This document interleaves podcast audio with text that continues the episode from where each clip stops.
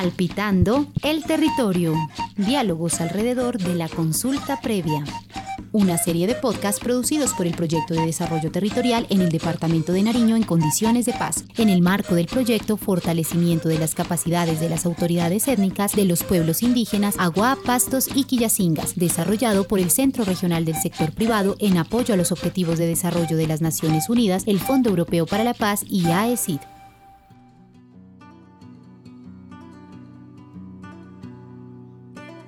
Bienvenidas y bienvenidos al podcast Palpitando el Territorio, un espacio de diálogo y encuentro alrededor de la consulta previa.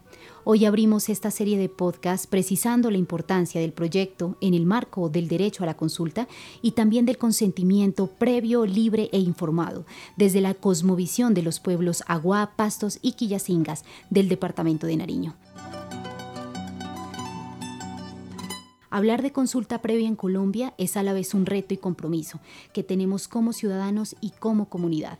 La persistencia que han llevado los pueblos e-, étnicos en la historia latinoamericana indica un panorama del territorio que también contempla varias complejidades, donde involucra directamente la relación del gobierno y del Estado.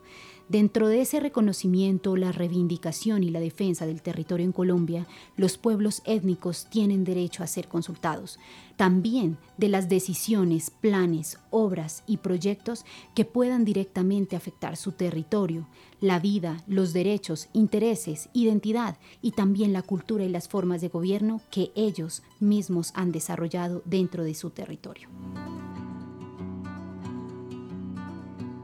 De esta manera, hemos invitado a María Alejandra Ruiz García, responsable de gobernabilidad de PDT Nariño, y Luisa Burbano, enlace de asuntos étnicos de la Agencia de Desarrollo Local ADEL, que nos ampliarán y profundizarán de la importancia de la consulta previa, cuáles son las experiencias y cuáles son los retos que asumen en este momento las comunidades en el panorama nacional y específicamente en el departamento de Nariño. Hola a todos y todas, bienvenidos a Palpitando el Territorio. Mi nombre es María Alejandra Ruiz García, yo soy la responsable del área de gobernabilidad del proyecto de desarrollo territorial en Nariño en condiciones de paz, PDT Nariño, que es una entidad financiada por el Fondo de Paz de la Unión Europea y también por la AECID, la Agencia Española de Cooperación para el Desarrollo en Colombia. Bueno, hoy quiero contarles acerca de cómo nace esta alianza entre el PDT Nariño y el CR, que es el Centro Regional del Sector Privado, para hacer eh, y desarrollar este tema de consulta previa. Es importante reconocer en primera instancia que uno de los resultados que persigue el PDT es fortalecer las capacidades de gobierno desde las autoridades étnicas y los gobiernos propios. En ese sentido, se busca hacer contribuciones a todos y cada uno de los procesos que las comunidades vienen llevando. Así también eh, tenemos objetivos claros que son eh, generar alianzas específicas con diferentes eh, sectores y también con diferentes actores que posibiliten justamente estas alianzas. En este marco es en donde el CR, el Centro Regional para el Sector Privado y el PDT Nariño eh, empiezan a hacer una apuesta por la consulta previa, teniendo como común objetivo el alcance de los objetivos de desarrollo sostenibles.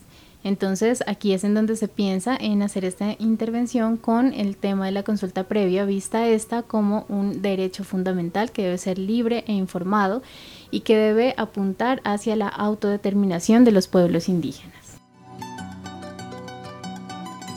Es importante reconocer también que esta alianza se dio porque veníamos trabajando previamente con cada uno de los pueblos que están participando, que son el pueblo Pasto, el pueblo Quillacinga y también el pueblo Aguá, en donde se venían haciendo planes de vida como un instrumento fundamental para la ordenanza de estos territorios y en donde también se viene desarrollando la Escuela de Derecho Propio, que la viene avanzando la ADEL, la Agencia de Desarrollo Local.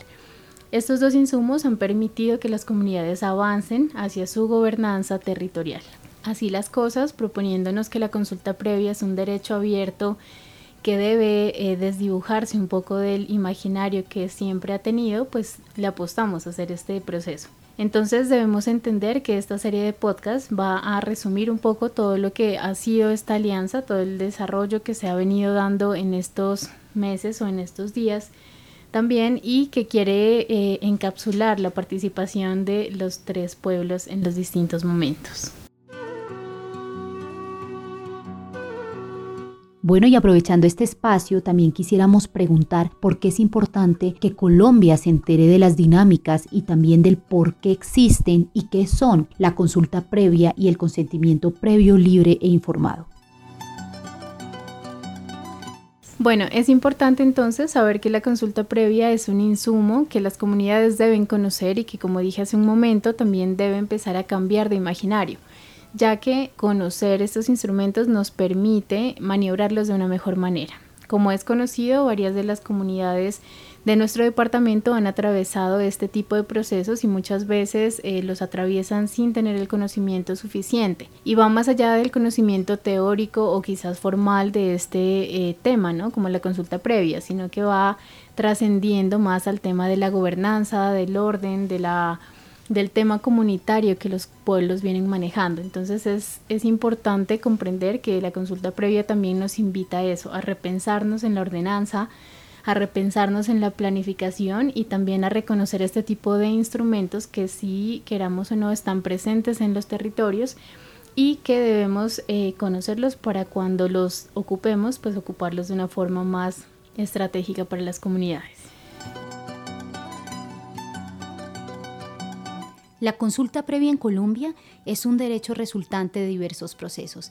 Es así que el primero inicia en un escenario internacional y es denominado Convenio sobre los Derechos de los Pueblos Indígenas y Tribales, número 169.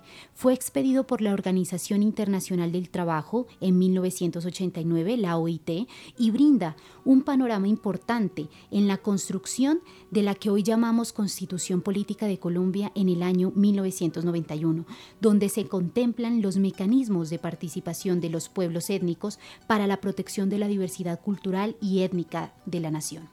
Sin lugar a dudas, el marco internacional ha resignificado el lenguaje de los derechos. Por eso la jurisprudencia de la Corte Interamericana de Derechos Humanos agrupa decisiones que recogen la interpretación auténtica de la Convención Americana de los Derechos Humanos que fue ratificada en Colombia en el año 1973. De esa manera se aporta como un órgano consultivo y de observación a los estados para atender peticiones no solamente individuales, sino también algunas peticiones de violación de los derechos humanos y la concesión de medidas cautelares con el fin de evitar daños irreparables. Frente a este tema, Luisa Burbano, enlace de asuntos étnicos de la Agencia de Desarrollo Local ADEL, nos relata exactamente la experiencia y cuáles son los retos de nuestros pueblos ancestrales en Nariño frente a la consulta previa.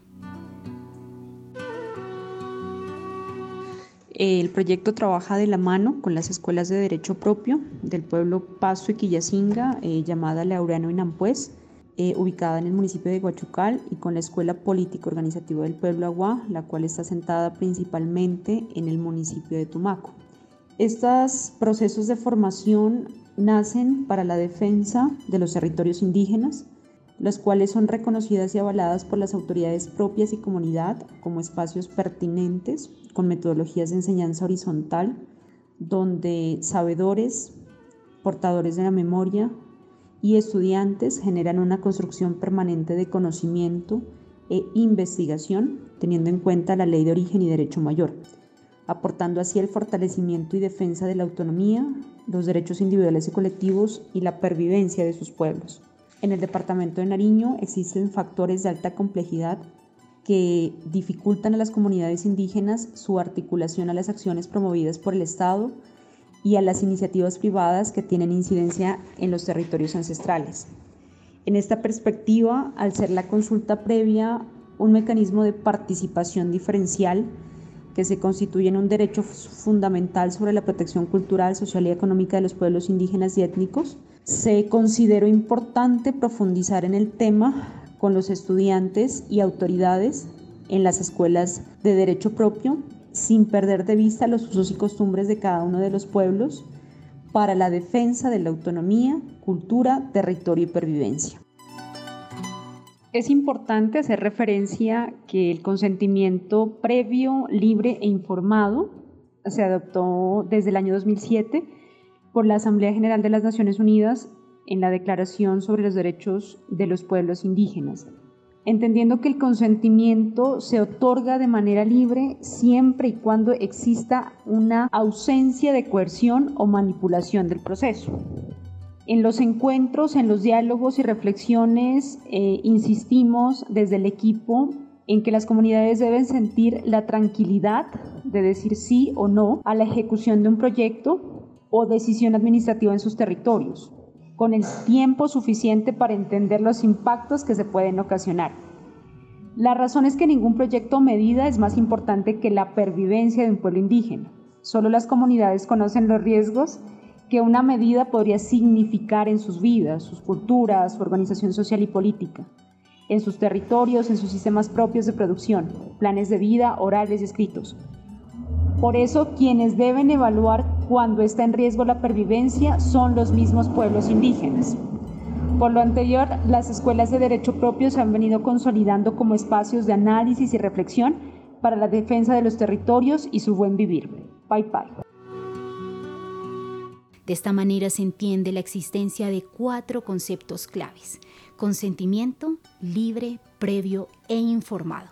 Un consentimiento como respuesta al diálogo, libre como un factor de no intimidación o manipulación, previo el respeto de los tiempos y exigencias cronológicas de los pueblos indígenas y finalmente informado, donde cree un panorama claro y veraz que involucre a los pueblos étnicos. Gracias a nuestras invitadas que nos acompañaron en este especial de podcast de Palpitando el Territorio. Nos escuchamos en una próxima entrega de podcast. Hasta pronto. Gracias por acompañarnos en esta serie de podcast Palpitando el Territorio. Si quieres volver a escuchar esta serie de podcast, encuéntranos en Spotify como PDT Nariño y en nuestras redes sociales como arroba PDT Nariño en Facebook, Instagram y Twitter.